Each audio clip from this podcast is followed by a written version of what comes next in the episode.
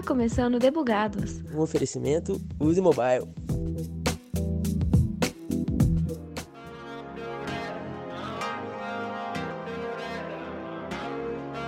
Fala aí, squad! Estamos próximos de encerrar mais um mês e isso quer dizer que o Error 404 chegou mais uma vez para dar um break nos nossos pensamentos frenéticos. Já que o objetivo é nos entreter, bora nos unir falando de personagens, especialmente aqueles que mexem com as nossas emoções, nos fazem querer gritar, chutar, xingar e tudo de ruim que possa passar na nossa cabeça. Eu sou Thaís Avocardi e Game of Thrones é a maior decepção da minha vida. Eu sou Danilo Machado, trabalho no setor de projetos da Uzi Mobile e acho Harry Potter superestimado. Eu sou a Ana Carolina, sou estagiária de branding aqui na USE e a Shonda Rhimes destruiu meu coração com a série Grey's Anatomy. Meu nome é Joaquim, é, eu trabalho no setor de design da USE Mobile e o Kylo Ren é um dos piores personagens já feitos. Eu sou o Lucas Figueiredo, também sou designer aqui na USE e somos todos Jess Pinkman. Olha, Ótimo. como a sua frase é muito intrigante, me explique por que somos todos Jess Pinkman. Pô, porque ele é o melhor personagem do Breaking Bad. A vida dele é muito triste. e Eu acho que todo mundo começa meio assim, com o pé atrás com ele, e no final tá tipo assim: Jesse, pelo amor de Deus, sai daí, meu filho. Acho que é essa sensação que tem todo mundo que assiste Breaking Bad. É uma verdade, não posso negar isso. Bom, vocês querem começar por onde? A gente pode ter três, quatro formas de a gente abordar esses personagens do ódio. Da galera que a gente odeia o tempo todo, a galera que tem a redenção, tipo Jesse, ou quem a gente gosta e passa a odiar. O que, que vocês preferem começar? Eu, eu deixo. Vou fazer batata quente, Danilo, sua vez de puxar então um personagem pra gente falar mal. Eu acho que é a Ashley de Resident Evil 4. Essa daí eu facilmente jogaria de um penhasco sem dó.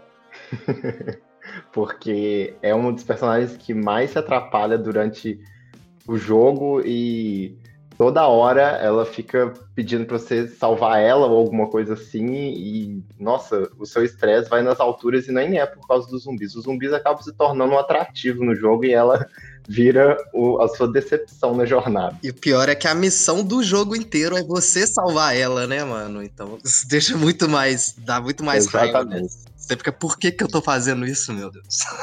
Eu sou a pessoa que tem medo de jogo de zumbi, apesar de adorar Left 4 Dead, não sei porquê, qual a explicação lógica pra isso, mas eu não manjo da história. Me, me fala um pouco aí sobre que eu dei uma olhada, mas você tem que resgatar ela e o jogo só acaba quando você finaliza, entrega ela pra alguém, sei lá. Ela é a filha do presidente dos Estados Unidos, se eu tô certo. Eu não, não tô lembrando aí, alguém me corrige se eu tiver Eu errado. acho que é isso mesmo. É isso mesmo. e ela foi sequestrada durante as férias dela. Você joga com um agente especial do governo que tem a missão de resgatar ela numa vila onde ela foi supostamente vista. É, todo o desenrolar da história é interligado com, com os outros jogos. À medida que você vai aprofundando, você vê a relação dos vilões mesmo. E a partir do momento que você encontra ela, ela sempre dá um jeito de te arranjar mais problemas do que te ajudar. Ela é peso morto. Acho, Exatamente. acho que é a melhor definição pra ela durante toda a campanha. Não, ela te atrapalha de mirar às vezes. Nossa, é tanta, é tanta coisa, É. é. tanta coisa que ela faz assim que, que te atrapalha que você começa a achar que o vilão do jogo é ela. Exato. É isso. Sério, quem, quem, quem conhece a franquia viu a, a Sherry no Resident Evil 2, que é uma criança. Ela é mais útil do que a Ashley no Resident Evil 4. Ah, a Ashley não é criança. Não, ela é uma adolescente. Ah, mas é claro, adolescente é pior que criança, Vim. Ninguém gosta de adolescente, então. Acho que, tá acho que você explicou aí o enigma do Resident Evil. Ali, ó. Essa, essa é a lição de moral. Acho que em algum momento os vilões não estavam mais aguentando ela e eles deixaram ela escapar. Toma esse problema pra você. Isso é Lidem com ele, vocês que lutem. Isso aí. Ai, ai. E Ana, já que você tá mais quieta aí, uma personagem, um personagem que a gente fala mal. Da tia Lid de The Handmaid's Tale. Porque, nossa. Nossa. senhora, pensa numa mulher que é ruim. Vocês já assistiram essa série? Sim. Infelizmente ainda não. Eu já. A série ela conta toda a história, né? Do das aias e aí eles basicamente fizeram uma revolução, né? é, religiosa Qual que é o nome mesmo daquela história? A gente me ajuda? É a história de Jacó? Isso, acho que é isso. E aí eles contam, é, é, eles levam a história de Jacó na Bíblia muito a sério, né? E Meu aí Deus. nessa história, é, o- as mulheres, a mulher de Jacó, ela não consegue engravidar e aí ela tem uma aia, né? Basicamente, né? Vou resumir essa história para não ir muito fundo, né? Eles sequestram as poucas mulheres que ainda são férteis, né? Nessa, nesse período que rolou de uma evolução no mundo, né? E aí ela vive numa família como se ela fosse uma escrava sexual, né? E aí tem essa tia Lídia, que é quem prepara elas para como vai rolar todos esses eventos, né? E ela é muito ruim e ela coloca todas as desculpas na Bíblia, entendeu? Então você não sabe se você fica com ódio nela de É, o que dá mais raiva, é, e o que dá mais raiva na situação é porque, tipo assim, você vê é, o núcleo da série é todo feito por mulheres, e aí, é, que são as aias, e elas se ajudam, tentam escapar do, do, do país e tal. Só que aí tem a tia Lídia e tem toda uma classe ali, né, de mulheres que preparam as aias, e todas são, assim, muito frias, sabe? Tipo, e elas não ajudam as outras mulheres a escaparem. Então, assim, você fica com uma raiva, tipo, porque quando elas estão perto de conseguir alguma coisa, essa tia Lídia vai lá e atrapalha tudo. Nossa, é uma das séries que eu mais fico revoltado na minha vida. A Ashley do- da série, entendi. Isso.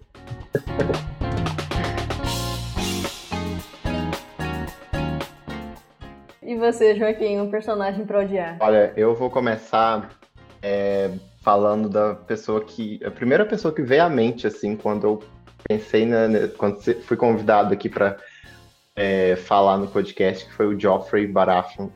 Porque. Né, gente, é, é o Joffrey, não tem muito o que falar. Gotti, acho que dá pra fazer uma, um quadro só um episódio pro só, é.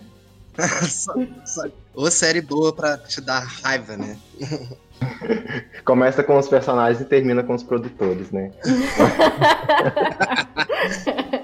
Não tem como, chega um ponto que você começa a odiar os produtores mesmo, tão ruim que tá ficando, gente, que não dá.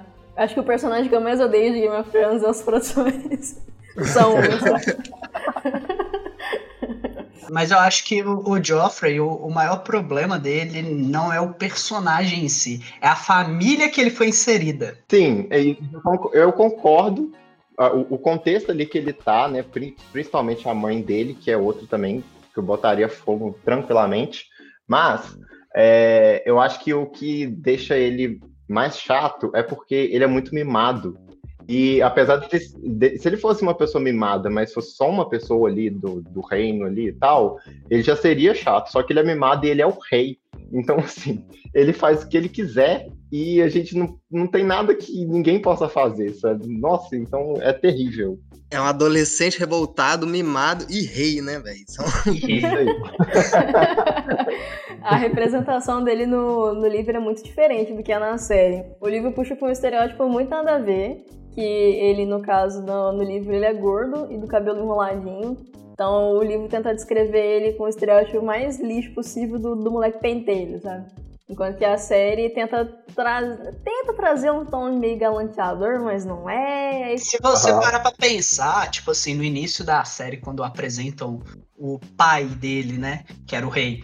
É, o Robert. É, o pai, é, é bom enfatizar, é enfatizar. É, o Robert, num primeiro momento, a gente vê ele como um herói da guerra e tal. E aí, à medida que a série vai passando, principalmente nas últimas temporadas, você vê que ele era tipo um babaca, invejoso, que simplesmente matou o cara que a mulher que ele gostava se apaixonou e ficou no lugar do cara como rei. Porque o melhor amigo dele era não tinha coragem o suficiente pra virar rei. Toda, toda a série, toda a confusão da série, tirando a parte mitológica ali dos White Walkers, toda, toda a treta da série é por conta do Robert, tipo, porque ele merda. E do. E do Ned Stark também, né, gente? Que todo mundo adora, mas eu preciso aqui bater nesse ponto. Eu não gosto do Ned. Eu acho que. É, o, Ned, o Ned, ele é meio, muito inocente, assim, tipo, sei lá, eu também não, não vou muito com ele, não. Até vi uma lista que o Jovem Nerd fez dos piores pais dos filmes e séries da ficção, e ele tá no meio. E realmente ele é um pai horrível, né? Porque ele aceita lá, né, ser a mãe- mão do rei, manda dois filhos pra cidade, o outro filho bastardo vai pro norte, fala, ô, vou te contar a história de sua mãe. Por que, que ele não contou na hora, né? Aham. Eu acho que esse sim do, do Ned já teria evitado a série inteira, né? Se ele não quisesse ser a mão do rei. Eu não sei porque o arco da Dani ainda existir, né? O Ned tendo falado algo ou não. Verdade, verdade. Que é um outro personagem também que é bem fácil de odiar, principalmente no fim, né? Ela fica com umas características Senhora. meio complicadas. Mas no livro ela é insuportável, galera, não tem condição. Mas antes de eu falar da Dani, eu preciso muito, mas muito, falar da mãe dos Stark. Nossa, que ódio da Cat. A Cat é muito chata nos livros. Ela é muito insuportável, porque ela só sofre. Não que o sofrimento não seja um problema, mas ela é muito dramática em tudo. E aí, ai, é porque eu tô triste porque meu marido trouxe uma criança. E o cara, o Jon Snow, tem 16 anos nas costas, mano. Supera isso, pelo amor de Deus. Tudo pra ela é o Jon. Tentou matar o Jon, não conseguiu. Sou um lixo porque eu não matei o Jon. Ai, como é chata, não dou conta. Ela é insuportável, velho. A dramática do reino. É, já a Dani só irrita porque ela é uma adolescente, né? Então ela quer viver o mundo de, de princesa e tal, quer conhecer o amor, então fica só nesse- nessa chaticezinha. E a família dela sofreu também, né? Então ela carrega essa mágoa aí, né, dos outros dos outros reinos, né? Tem outra treta também que a que ela é uma Targaryen legítima e aí tem a, a série não aborda isso, é um outro livro de Game of Thrones que tem os Blackfyre, que é como se fosse os os Snow dos Stark e tal, os bastardos. E aí teve uma Uhum. grande guerra, acho que 90 anos antes da história de Game of Thrones, que é exatamente esse arco. Então a, a Dany estar em meio de treta de um jeito ou de outro. Tanto que no livro ela não é a única Targaryen. Tem, tem um outro cara de cabelo azul, não é? Tem um negócio assim. Eu já ouvi falar uma coisa assim. Eu não, não cheguei a ler nada, não, mas. Tem um que é da- tem um que acho que ele é daqueles mercenários que aparecem na série, na última temporada, que eles cortaram. É. Eu acho que tem uma coisa assim mesmo. Não sei. Agora, agora vocês puxaram minha memória muito, muito longe, porque eu, eu tento esquecer tudo de Game of Thrones. A gente tá nesse papo aí dos bastardos, né, do Game of Thrones, não podemos esquecer também de um outro vilão que todo que marcou também, né, que é o Ramsay, né? Ramsay Bolton, Snow. Nossa, isso aí. ele, ele e o Joffrey, os dois a 80 por hora ali, ó. Quem é mais cruel, quem é mais chato. Eu acho que o Ramsay é mais cruel. Também, até por causa do, É, do concordo. lema da família de querer esfolar todo mundo. Eu não sei, eu tenho a impressão de que ele quis mesmo incorporar a maldade. O, o Joffrey, sei lá, ele ficou ruim. Não sei, não sei explicar os dois, não. O bom é o final dos dois, né? Acho que foi momentos que todo mundo que vai à série vibrou assim junto. Aham. Nossa. Esse dia, esses dois dias eu fui feliz.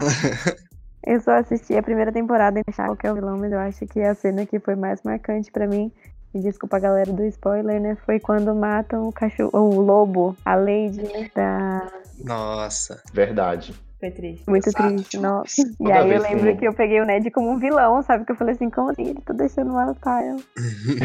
Mas se for parar pra pensar, todo personagem de Game of Thrones tem um momento que você ama e que você odeia. Exceto o Ramsay e o, e o Joffrey. O Joffrey que é só odeia. É, não Tem tem... o, o Odor. O Odor, todo mundo gostava dele. Odor. Verdade, verdade. Mano, o plot twist da história. Acho que a área, todo mundo gosta da área também. Não, não consegui gostar dela depois de um certo ponto da história. Por quê? Eles deram um. Assim, é um personagem que evoluiu muito bem, mas principalmente na, na série, né? Nos livros eu não sei. Eles quiseram dar um protagonismo pra ela muito acima dos outros personagens. Acho que ficou muito forçado, principalmente na última temporada. É, foi meio fanservice isso mesmo, né? Não ligo, eu fui feliz pelo menos. A última temporada eu decidi apagar da minha cabeça e não existe nada. Realmente. Então, a, a história da Arya no, no livro parou mais ou menos na quinta, sexta temporada. Pera, a série tem oito, né? Isso. É. Aqui, mais ou menos na quinta, na sexta temporada. Ela tá em Bravos ainda no livro, ela acabou de se recuperar da cegueira, basicamente. E até Nossa. então eu não sei o que acontece mais, porque o George não termina de escrever as desgraças dos livros.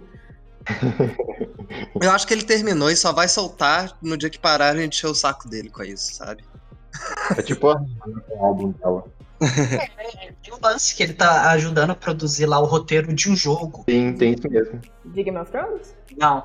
É um jogo estilo Dark Souls. Ah, ele é odiável também. Dá logo meu livro, pô. Tô esperando aqui há muito tempo. Desde 2015, mais ou menos, eu tô esperando o livro e nada. Falou que ia sair, acho que em 2016, não foi?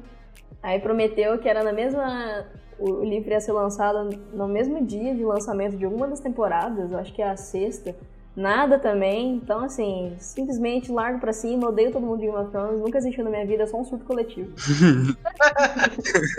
Eu vi falando que tem, tem um, método pra você apagar séries que você já assistiu da sua memória. Eu falei assim, eu quero pra ontem. pra- Porque quero recuperar meu tempo de vida que eu perdi. Eu quero lembrar só de como que o. Spoiler, gente. Quero lembrar só de como que o, que o Rei da Noite morre. Porque eu gritei de desespero, tipo, nossa, eu não acredito. Foi um grito de euforia muito forte, foi bom, mas só. A única coisa que prestou pra mim no último foi esse momento. Mas, tipo assim, falando disso, o, isso aí eu refleti muito. Durante, quando eu vi o episódio, eu vi a área lá matando ele, eu falei, nossa, que, que incrível, não sei o quê.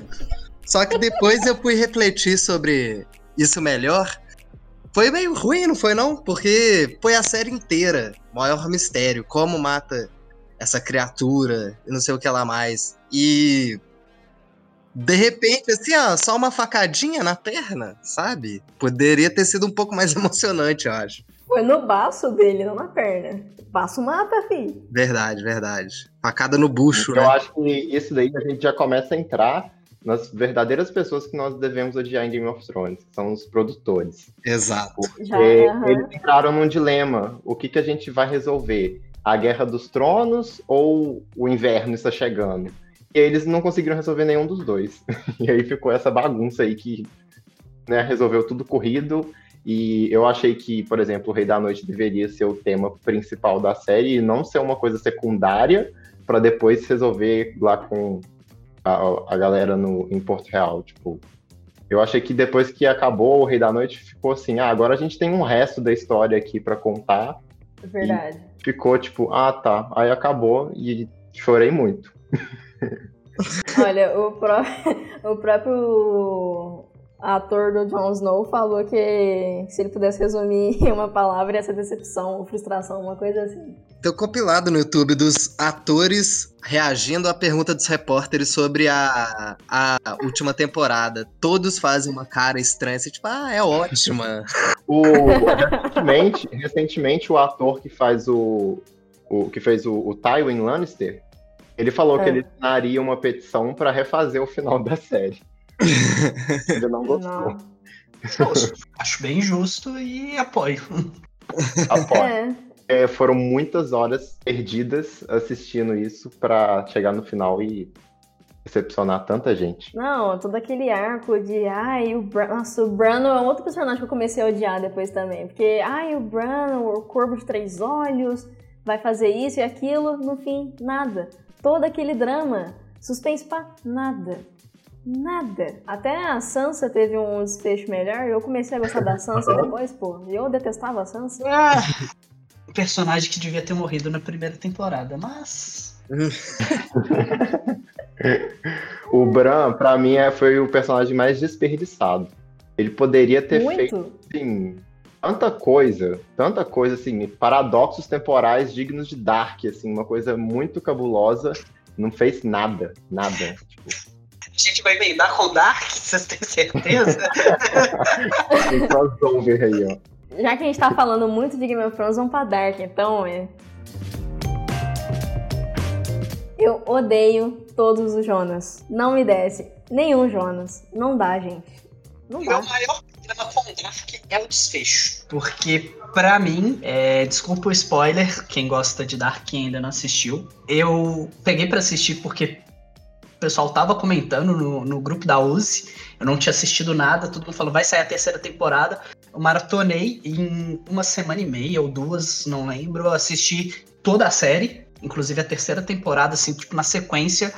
E, poxa, É, tem N elementos de viagem no tempo, porquê de, disso, porquê daquilo. E no final é tipo um romance que não deveria ter acontecido. Exatamente. É, eu acho que essa é a melhor, melhor definição. E aí, tipo assim, tinha tanta possibilidade de, de, coisas, ainda mais quando eles introduziram outro universo além do, do primeiro. Eles introduziram que tinham dois universos diferentes. Naquele momento ali, eles podiam ter aberto um leque de possibilidades. Não. Aí eles foram, deram protagonismo pra, pra menina Marta. que eu esqueci, pra Marta. Achei legal, mas corrido demais. É, eu, eu achei que, tipo assim, é, eu também não, não gostei muito desse fato de ter focado muito no romance ali, mas eu não sei, eu achei que no final eles quiseram simplificar um pouco as coisas porque ficou muito complicado, principalmente no início da terceira temporada que eles começam a mostrar o que, que tem no outro mundo. Eu tive que fazer umas pausas ali para refletir o que estava acontecendo, porque eu não entendi nada.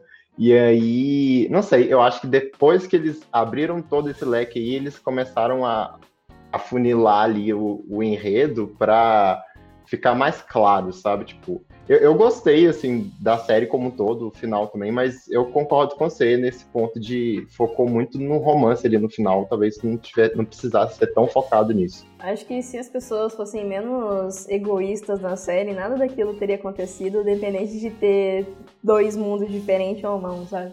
É, se, eles tivessem, se eles tomassem banho, seria uma boa também. Sem dúvida. Porque, nossa, dá um, Dá uma gastura. A única coisa que eu sei de Dark é isso, que ninguém toma banho e nem usa guarda-chuva. É isso aí. É, dá nervoso. Você vê os rímel, mentira, é barro mesmo, você vê os barros derretendo neles. Sem condições. Ah, eu achei que a gente fosse falar mais de Dark, tô surpresa. Game of Thrones que emana o ódio da gente mesmo. Ah.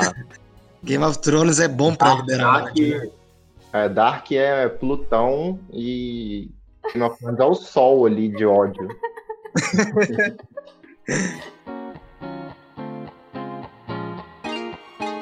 Puxar esse assunto que vocês estão falando de produtores para falar da Shonda que fez Grey's Anatomy. Vocês já assistiram? Um episódio ou outro. Me fez querer chorar, eu desanimei. Exatamente. eu comecei a assistir quando tava na 12 temporada, eu acho. Eu vi uma amiga assistindo e falei assim: Ah, você me indica? Aí ela falou: Olha, eu até te indico, mas não se apega a nenhum personagem.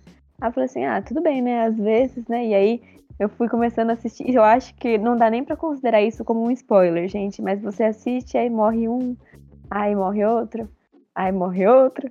Aí morre outro, e aí você vai vendo quando vê, todo mundo que você era pegado morreu. E aí eles colocam novas pessoas na série, e aí essas novas pessoas morrem também. E aí eu acho que basicamente ela foi a pior vilã que já existiu na face da Terra. Sabe por que disso? Os atores vão cansando tanto do, do arco das histórias que simplesmente fala, cansei, quero morrer. E é isso, entendeu? ela não sabe cativar a galera. Eu me demito. É, e é muito engraçado, né? Que na verdade são médicos tentando salvar vidas e eles morrem do jeito mais surreais possíveis. Né? O hospital Tropeçou inteiro. o pé. É um plot twist. Quem mais sofre é o diretor do hospital. Tá, eu falo uma morte idiota então de Grey's Anatomy. Uma morte de nossa, já teve um cara que caiu meio que num lugar onde tava uma poça e aí ele morreu eletrocutado dentro do hospital. Depois ele morreu no hospital, onde ele caiu. Ele morreu. Depois teve um outro que o avião deles caiu e aí eles morrem por causa do acidente. Ah, no caso não é uma morte idiota, né? Foi um erro. Esse caso do avião, eu sempre lembro uma, uma, vez que eu vi um jogador, acho que foi um jogador de futebol falando que às vezes não é seu dia de morrer, mas se for o dia do piloto do avião. Você morre de Não tem muito o que fazer. Não tem muito o que fazer, né? É. tem um que ele sofreu um acidente, aí ele precisa fazer uma cirurgia. E aí ele, como ele era um dos melhores médicos, ele vai na mão de um médico muito ruim. E aí ele meio que tá consciente durante a série, ele vai falando, esse cara vai me matar, e aí ele realmente morre e fica todo mundo, não acredito nisso. Ah, esse Porque spoiler ele tava longe eu sei, é o noivo de alguém. Exatamente. Nossa, a gente sofreu junto, viu? Nossa, velho. Que isso, não. É. E aí tem outros personagens que simplesmente saem, eles somem da série, né? E aí você fica, ok, tudo bem. Ele tava pegado com você. Cara, eu acho que a melhor, o melhor tipo de série que dá para você falar que o personagem sumiu é The Walking Dead. Eu ia falar isso agora. É, ele Nossa, saiu numa missão solo e nunca mais foi visto. Mas é burro quem quer sair sozinho no apocalipse zumbi, galera, pelo amor de Deus. Oh, mas, mas assim, to, todos esses, é, toda a indústria de entretenimento tem um problema em, com lidar com o apocalipse, porque sempre que tem algum apocalipse, tem alguém que quer se separar, quer, tem alguém que quer fazer uma coisa, tipo, sem a galera e, tipo, ah, eu vou ali sobreviver o resto da vida sozinho, sem contato com ninguém da sociedade que acabou de ser destruída. Então, tipo assim, é meio estranho isso. Mas, é, pegando The Walking Dead, eu acompanho o, trabalho do autor, né, o Robert Kirkman. É, tem até umas outras HQs dele e tal. Uma delas virou série, depois foi cancelada e tal. É, a ideia de The Walking Dead é mostrar o colapso da humanidade quando acontece qualquer tipo de desastre que desestabiliza o governo. Ter zumbi no meio para ele foi só tipo um a mais. Ele só queria mostrar que se não tiver um governo é, e órgãos responsáveis ali pela população limitando e dando vaga para as pessoas falando, olha, vocês têm que agir de tal jeito, as leis são essas, a humanidade vai entrar em colapso. Porque os vilões do Walking Dead são justamente os que mais queriam ter essa atitude política, né? Tipo, acho que começa com o irmão do Daryl, né? O Merle depois seu governador, depois tem aquele outro cara lá que. É, ó. Aquele cara uhum. brabíssimo lá, eu não, eu não. Aí eu já tinha parado de assistir, não sei o nome dele, desculpem. Eu nunca vi, então tá tudo bem, não tô entendendo nada. Mas é isso aí, segue a vida. É, basicamente, os zumbis são parte do cenário. É, entendi. Exato. Tanto que eles estão fazendo uma série derivada agora que é mostrando a primeira geração após o apocalipse, eles já adolescentes e tal. Tipo assim, zumbi é tipo o menor dos problemas que eles têm numa, num mundo pós-apocalipse. E o prêmio Pior Mãe do Ano vai pra Lori, né? De The Walking Dead. Por quê? Porque é, ela é a esposa do personagem principal, Thaisa, pra você que não assistiu. É, ela é mãe do, do menino, que é o per segundo personagem principal, que é o Cal. É, o marido dela fica em coma no primeiro episódio o apocalipse acontece nesse meio termo, o que, que ela faz? Começa a ficar com o melhor amigo do marido dela. E aí o marido dela encontra, os dois caras tretam N vezes e um acaba matando o outro. E várias vezes por causa de atitudes egoístas, ou mesmo para atrair o marido, ou N coisas idiotas que ela faz, ela põe a vida do filho dela em risco. Ou deixa o filho dela com as piores pessoas possíveis. Entendi. O egoísmo ferrando com tudo igual Dark. Uhum. não, mas eu, eu, eu curti, porque eu não fazia ideia de que tinha essa discussão política em, em volta de The Walking Dead. Que pra mim era só uma coisa de zumbi ele mesmo e acabou, sabe?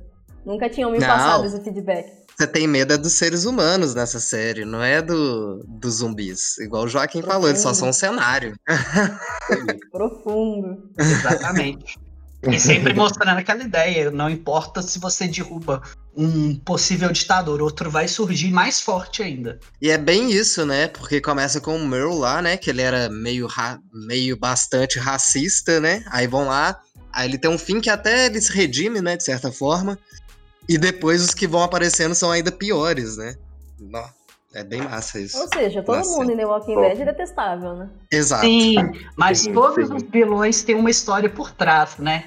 É, exceto o, o, o, primeiro vilão, mas o governador e o Negan, eles têm toda uma história por trás do que levou eles a serem vilões. É, eu, eu não sei quem, é, quem acompanha, assim, por, por, por fora, mas o, o governador mesmo, existem os, acho que são dois ou três livros, agora eu não tô lembrando, que é contando a história dele. E ele era uma pessoa boa, ele era um cara bom, que a família dele, durante o apocalipse, o irmão dele morreu, ele teve que cuidar da sobrinha dele, ele não aguentou a pressão, a menina morreu também, virou zumbi. A sobrinha dele é a Ashley. É, é o zumbi que ele mantém. É, e é um zumbi que ele mantém em cativeiro ele tirou os dentes dela, tipo assim, é muito cabuloso o que, que ele faz. E é. ele deixa ela em cativeiro ali, porque é, é, a única coisa que ele tem de humanidade que restou dele. Ele achou que ele deveria Nossa. ser o mal necessário para as pessoas. Tipo assim, através do medo ele vai conseguir é, trazer a união para as pessoas. Ele é bem isso. Ah, parece o, a lógica do Pen em Naruto, que é bem isso, de que ele fala muito sobre como que a dor é, trouxe problemas e trouxe união, e é basicamente isso que vai acontecendo com, com a galerinha da, de Konoha, na época que o Pen surge. Mas já que falamos de Naruto, quem vocês odeiam mais? O Kubuto ou o Sasuke? Sasuke, com certeza. Sasuke. Quem criou a Oh. série? Pronto. O Kishimoto. Pronto. Ah, eu Depois a gente muda o nome pra produtores que odiamos. É isso. ah, eu não tenho tantos personagens de Naruto pra odiar, assim. Só, sei lá, o Neji, não gosto do Neji. Orochimaru, pra mim, é meio. é, chato, mas. é. Ah, o primeiro vilão, pô, que aparece. O é legal. Orochimaru, o Orochimaru, eu acho ele chato, assim. Eu não gosto dele, porque ele começa ali, né, como vilão e tal, e aí você fala, ok, alguma hora vão derrotar ele e acabou. Aí, supostamente, ele é derrotado. E aí, depois de alguns episódios, surge uma cobra ali no meio do mato, pá! Na verdade, ele não tinha morrido. Aí tem um Exato. outro arco, aí ele aparece de novo, aí enfrentam ele mais forte, aí pá, derrotaram ele. Aí depois de alguns episódios, uma outra cobra é vista no meio do mato, pá, é o Orochimaru. Aí você fica assim, velho, alguém mata esse cara. e aí ele sobrevive Já até vi o final. Ele é gato ou Já- é cobra, pô? Já vi Harry Potter, né? Não preciso de cobra. Mas eu acho Sim, que o maior problema, não só de Naruto, mas de maneira geral de muitos animes, mangás que vão fazendo sucesso é isso. É, a galera, em vez de terminar a história, eles ficam tentando postergar para ter mais lucro. Exatamente. A gente viu isso com One Bleach, a gente, a gente viu isso com Naruto.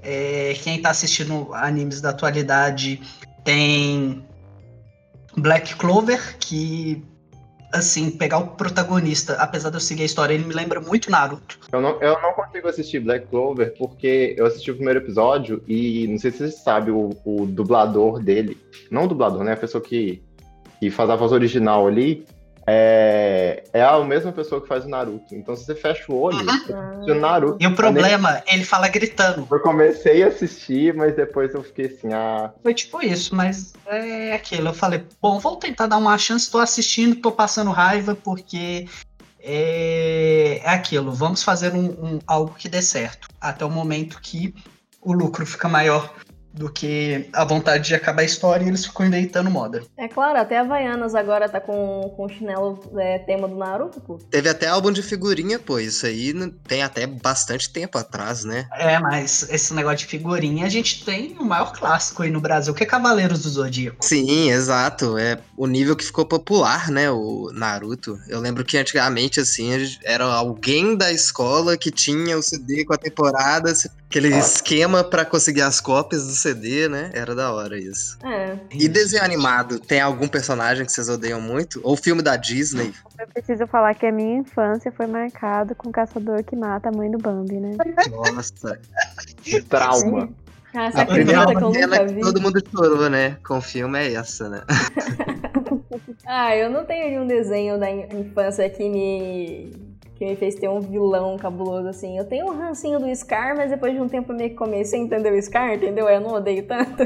Tem muitos personagens, né? Quando a gente cresce, a gente passa a entender eles, né? Tipo, Tipo, é. Nossa, eu me, eu deles, super me né? identifico com a preguiça do Scar de fazer as coisas. Tipo, quando ele fala assim, perdoe por não pular de alegria, mas minhas costas doem. Aham. Eu super me identifiquei com aquela, com aquela coisa assim. Sabe, tipo, Nossa, o Scar é agente de home office, velho. Que tá nem pra nada. Tipo, ah, tô com a juba aqui bagunçada. Dane-se. Tô seguindo minha vida, eu tô fazendo o que eu tenho que fazer. eu nunca vou ser rei mesmo, né? É. Inclusive, né, a Disney, ela é especialista, né, em criar vilões em que você acaba gostando depois, né, e aí eles fazem o filme do vilão, como foi o caso da Malévola, né, que era aí a Sim, vilã da Bela. Adormecida e depois virou um sucesso com a Angelina Jolie. Olha, não tenho nada a reclamar da Malévola, não. Gostei muito dela, tá? Eu acho que a estratégia é você fazer um filme para as crianças com um vilão. Aí você faz as crianças odiarem o, o, vilão. Aí as crianças crescem com aquele ódio e se tornam um vilão. Aí eles fazem um filme do vilão, entendeu? Hum, É Genial. Genial. um ciclo. Tem Genial. uma curiosidade bem massa dos filmes da Disney. Joaquim aí, que é designer como eu, vai pirar muito. Reparem isso. Quase todos os vilões, eu, eu diria todos, mas eu não posso dizer com tanta propriedade. Mas todos os vilões da Disney, ou quase, têm o olho verde. Depois reparam isso nos filmes. Sim, já tinha visto uma coisa falando sobre isso. Bem louco. Eu nunca Bem parei louco. pra notar. É. Fala um de vilões aí que eu não tô conseguindo lembrar de ninguém agora. A Úrsula. A Úrsula tem olho Então. verde, verdade. É, Jafar. Cruella de Vil.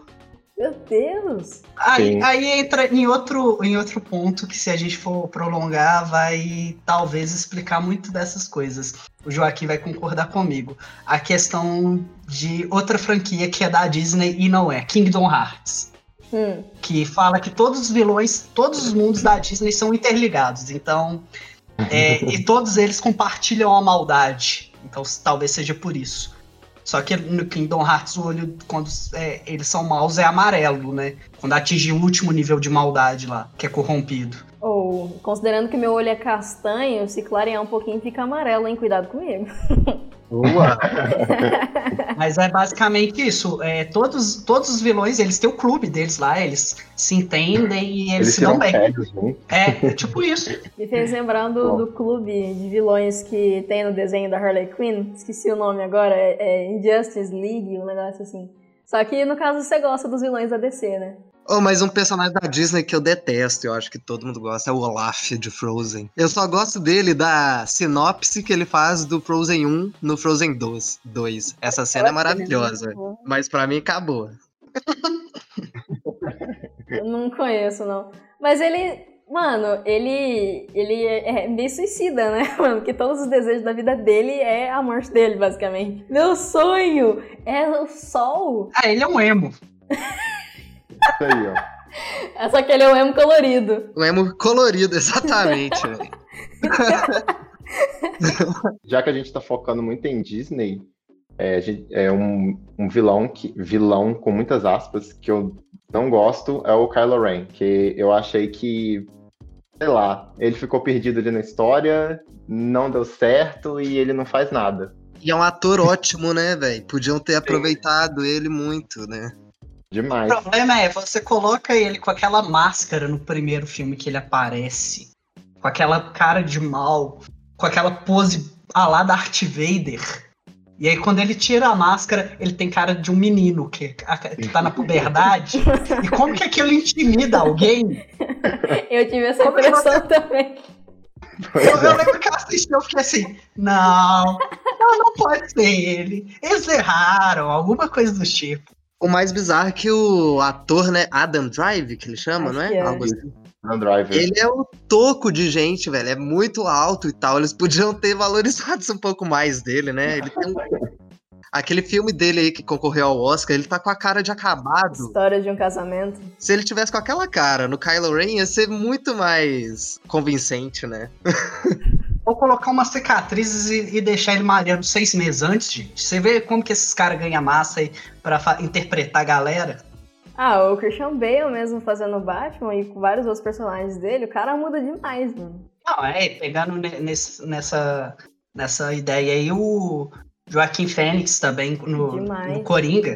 Ele Coringa. perdeu, acho que mais de 30 quilos, eu acho. Alguma coisa do tipo, não sei. E eu não consigo nem imaginar como que é ganhar ou perder tanta massa assim. Tem todo um processo de anos para ganho. Eu fico surpresa com a quantidade de personagem que a gente consegue falar e não acaba mais, entendeu? A gente pode esgotar um, um personagem, uma história ali, a gente vai ter mais pra falar, gente. Quanto ódio. Não, agora, é, para ser amaldiçoado aí, a infância de todo mundo, tem um personagem que, assim, gostava dele até começar a revisar e perceber que ele é um dos maiores idiotas da história. Será que é o Goku mesmo? de Dragon Ball. Ah, eu tava pensando nele. o Goku é babaca, né, mano? Se for pensar. Me convençam. É. Eu nunca parei pra pensar sobre o Goku. É, vamos começar. Ele deixou o Vegeta Ai. sobreviver. pro Vegeta voltar e eles se enfrentarem novamente. Porque ele queria um inimigo forte, foi o primeiro inimigo realmente muito forte que ele enfrentou. Depois, ele deu parte da energia dele pro Freeza. O Freeza tinha acabado de matar o melhor amigo dele, que era o Kuririn. É... Ele é um péssimo pai, se vocês pararem pra pensar. Ele nunca ajudou. Tava nem aí pro Gohan. É, eu falo que o pai do Gohan é o Piccolo. Uhum. Porque o Piccolo treinou, ajudou ele. Tanto que você vê a relação do Piccolo com o Gohan. O Gotenks é pior ainda. Sim. É, que ele nem Gohan- sabia que parece que tinha um, um segundo filho, né? A gente tem essa ideia. Reclamou Exato. quando a Titi tava em, em trabalho de parto ainda, né? É, sabia que teria um problema de coração e mesmo assim. Veio um cara do futuro pra avisar. E ele não Exato. tava nem aí. É, E não é todo dia que isso acontece. E me desculpa quem não assistiu a, a última parte, que é Dragon Ball Super. É, em Dragon Ball Super, ele propôs um torneio entre os universos, onde o universo perdedor seria eliminado da existência. Exato. E não avisou ninguém, entendeu? Sim. E aí, tipo assim, depois ele começa a tentar convencer o pessoal. Não, a gente devia participar desse campeonato, não sei o quê. Aí o pessoal, ah, mas por quê? Até o momento que ele conta pro Vegeta. E é um personagem que é exatamente o contrário. O Vegeta, ele, ele é insuportável no início da série, boa parte dela tem aquela rivalidade. Mas ele sempre foi um marido presente e um pai excelente. Uhum. Exato. Você tem noção disso? O Vegeta faz churrasco na casa dele e chama todo mundo. Que ele caía na porrada antes, tá ligado? Ele é muito legal. Ele- ele- tem episódio só dele levando o Trunks pra passear. É, tipo, Verdade. final de semana em família. Não, é- é- o, o Goku é o pior personagem do mundo. E Minha assim, infância tá sendo estragada aqui ao vivo. É, eu não tô até sem palavras. eu sei que as pessoas vão escutar isso e vão ficar assim, poxa, Danilo pegou pesado. Não é pegar pesado, gente, é É realidade. verdade. É, ele é o cara que só pensa em ficar mais forte. E. Tá, e é isso. Tipo assim, por que, que você quer ficar mais forte? Até no, no último filme pergunta isso. Ah, por que, que você quer ficar mais forte? Ah, pra enfrentar inimigos ainda mais fortes. Se a gente É tem uma meta e a gente alcança a meta, a gente dobra a Olha meta. ela. basicamente. Concordo plenamente com isso. Então, desculpa estragar a infância de vocês, mas não tem como, gente. Pegando esse gancho aí de protagonistas que talvez não sejam tão legais assim, o que, que vocês acham do Harry Potter? Ai, não. Ah, prefiro o Dumbledore. É, O Harry é inútil, cara. Eu não vejo nenhum valor no Harry. Sei lá, a galera fala, ah, é porque ele é corajoso. Não, o Harry é muito nada a ver. Tudo só acontece porque a Hermione faz as coisas. Ponto. ele é o primo rico que chega na escola, né, velho? Tipo assim, ele chega e todo mundo, ai, é o Harry Potter, é o Harry Potter. É só isso, né? É aquilo. É, em Harry Potter eu gosto de uma coisa. Dos créditos finais do último filme. Pronto. É. Nunca nem vi, acredita? Não aguentei, eu não dei conta. Eu, eu assisti o primeiro filme, dormi na metade do segundo e cheguei à conclusão que aquilo não era pra mim. Gente do céu, vocês não tiveram infância, não. Harry Potter é um excelente é, apanhado de personagens que você odeia durante todo, toda a história e no final você passa a amar. Por exemplo, o Snape, ele tem uma Sim. redenção muito incrível. Nossa, assim. incrível. É É, muito incrível. também que você odeia pra sempre. Por exemplo, a Dolores Umbridge. É. A Bea- Bellatrix, né, que matou os dois personagens mais legais da parada. E também tem o Draco Malfoy, né, que todo mundo detesta. E no final você cria até uma empatia por ele, né? O Draco, eu acho que o que dá mais raiva nele é a covardia dele, sabe? Tipo, ele ali no meio da galera, ele tiça pra fazer tudo, mas ele não faz, sabe? Tipo, ele tem medo de fazer qualquer coisa. Poxa, Então, mas foi. ele, ele não faz nada a não ser levar um soco da Hermione. Ah, mas ele. Pensa, ele foi obrigado a torturar os amigos dele, matar uma professora, o diretor da escola dele. E ele nem consegue fazer o patrono, porque ele não tem lembranças boas o suficiente pra conjurar a magia. É, muito Não, é- triste a história. Nossa, dó agora. Nossa, Draco, desculpa. Você merece Eu o mundo. Um segundo, já passou. A gente tem que confirmar que é a Hermione que leva aquele trio nas costas durante todos os filmes, né? Exatamente, ela leva tudo nas costas.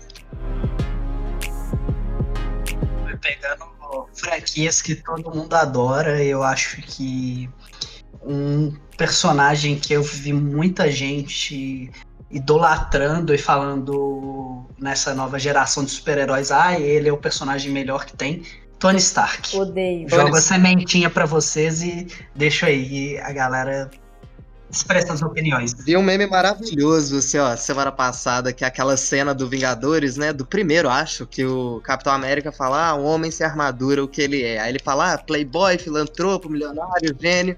Aí embaixo, mas foi você que fez ou seu pai que te deu? Eu vi também. Ai, Excelente. É, verdade. Boa colocação. Mas eu também não gosto do Capitão América, porque, por exemplo, se aqui no Brasil a gente tiver algum problema, a gente não pode ligar pro Capitão América, porque ele só atende na América do Norte.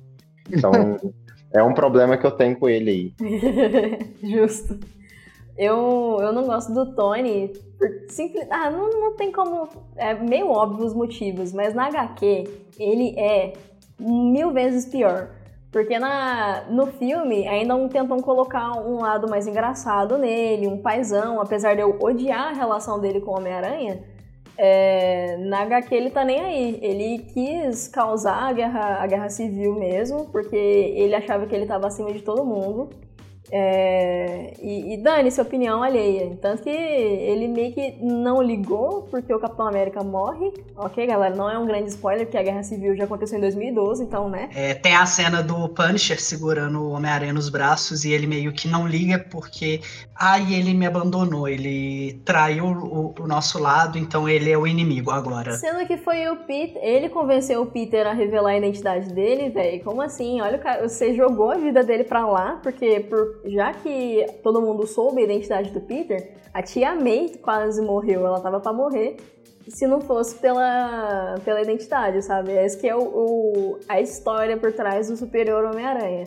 É, e aí o Peter se ferra muito, ele precisa fazer um acordo com o Mephisto pra tentar recuperar um pouco da vida dele, mas na verdade só dá ruim. Tudo porque o Tony não se importou. Dane-se. Ou, eu sempre torci pro Thanos apagar essa galera. Aham. Ainda por cima, o Tony, na, revis- na revista, né? Ele, depois que Capitão América morre, não tão contente com isso tudo, ele faz uma armadura igual a do. inspirada na, no uniforme do Capitão América, né? Sim. É o cúmulo da cara de pau, isso. Agora, dentro do universo da Marvel, um personagem que eu falo que é diferenciado. A série da Netflix, apesar da, da Netflix não ter acertado tanto nas séries de heróis dela, nas séries da Marvel dela, é um personagem que ficou bem representado.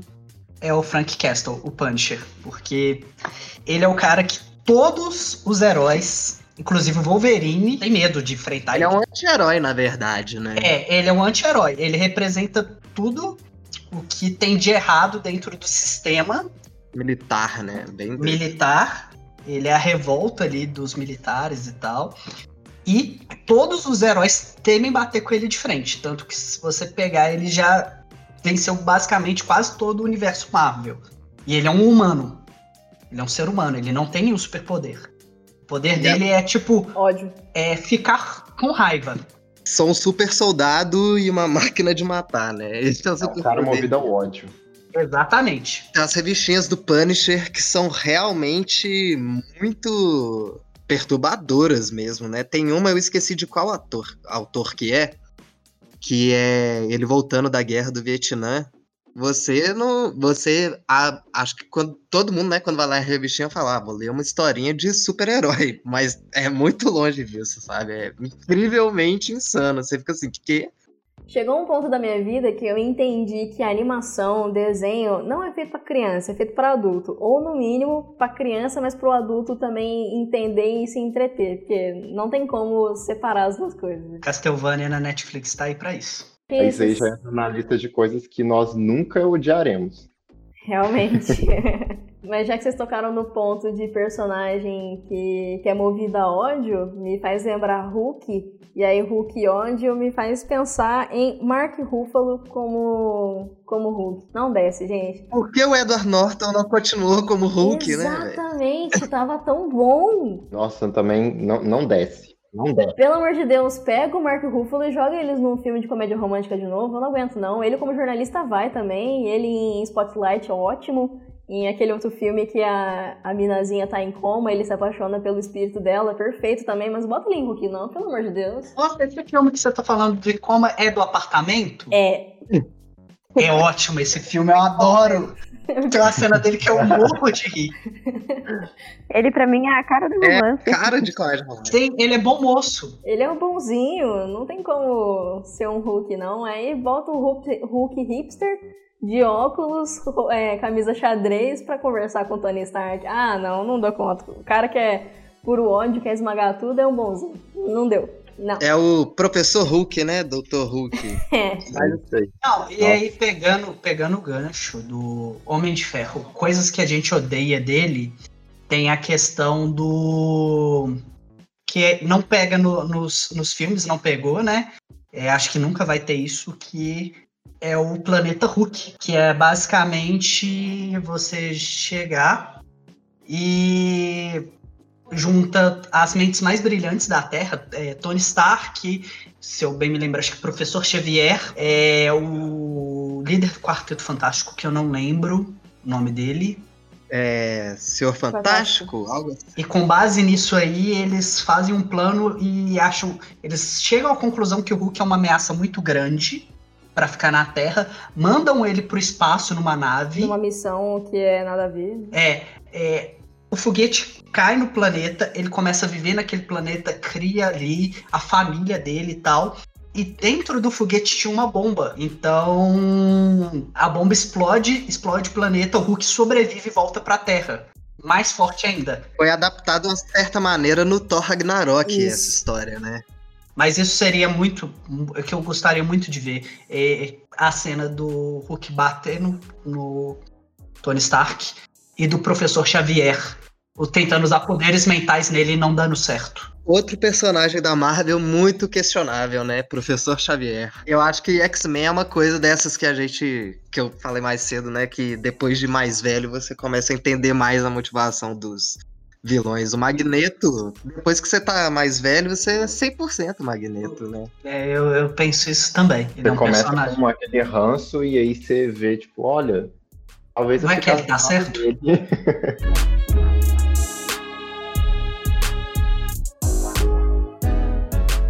Não vamos Ah. falar de Breaking Bad? Não, tem muito personagem que a gente não falou ainda. O Marcos de, de Detroit, sei lá, o Ross de Friends. Tem muita galera que tá pra fora ainda. Ai, Friends, é um bom tópico, hein?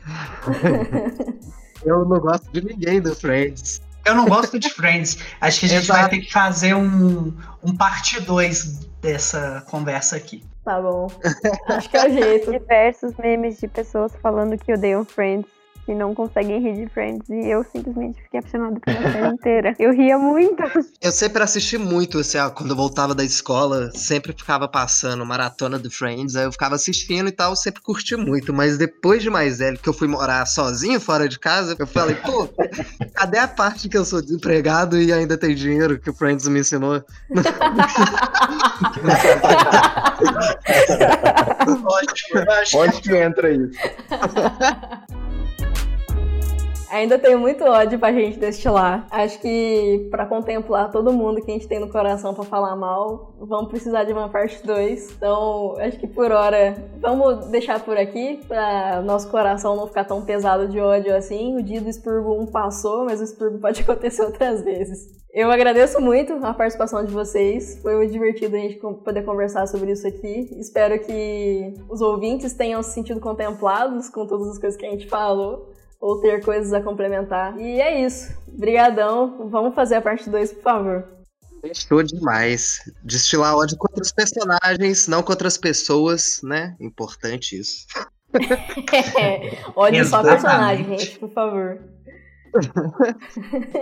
E os produtores de GOT? Ah! A gente tá falando mal, a gente não vai fazer nada. Exceções, exceções, né? Toda regra tem. Não desejamos mal a quase ninguém, né?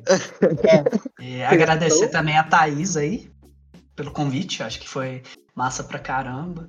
É, pessoas de setores diferentes que, apesar de estar na mesma empresa, às vezes não tem tanto tempo para sentar e conversar. Uhum. Acho que isso foi bem, foi bem interessante. A gente pode não gostar das mesmas coisas, mas a gente pode odiar as mesmas coisas. O ódio une, gente, o ódio une. Queria agradecer os meninos também, porque agora eu tô saindo com uma listinha já preparada pra começar a assistir. com Muito ódio no coração. É, Muito bom, muito bom. Também queria agradecer a Thaís aí pelo convite, foi muito bom. A gente vai numa parte 2 aí falar de mais 500 personagens que odiamos. Dos 75 que a gente separou pra falar. Isso aí. Ou quem sabe, vilões que adoramos. Pode ser Boa. também. Já- Bom, hein? É, então, queria agradecer também esse espaço, igual o Danilo disse, é sempre muito bom conversar, assim, ter esse intercâmbio, né, entre as áreas e tal. Agora que a gente tá longe do escritório, né, a gente não se esbarra mais pelos corredores e almoços da vida, então fica ainda mais limitado ainda esse nosso contato. Então é sempre bom, né, ter mais um, um canal assim. E o Error 404 é muito massa também, que ele dá esse respiro, né, do Debugados, que é Uhum. avalanche de informações, que inclusive, galera, se ouçam os outros episódios, não, não é só a zoeira que a gente faz aqui. E te agradecer, Tata, por, pelo convite, sempre quis participar disso aqui, você sabe. Aham. E valeu todo mundo também pelo papo. Bom saber que a gente odeia as mesmas pessoas das séries. Incrível isso. Gente, tô feliz, eu me sinto muito mais conectada com vocês agora, tá? Saudades do que a gente viveu e que a gente vai viver mais ainda. É isso, pessoal. Zerei o backlog do dia, então tá na hora de pedir o squad. Falou!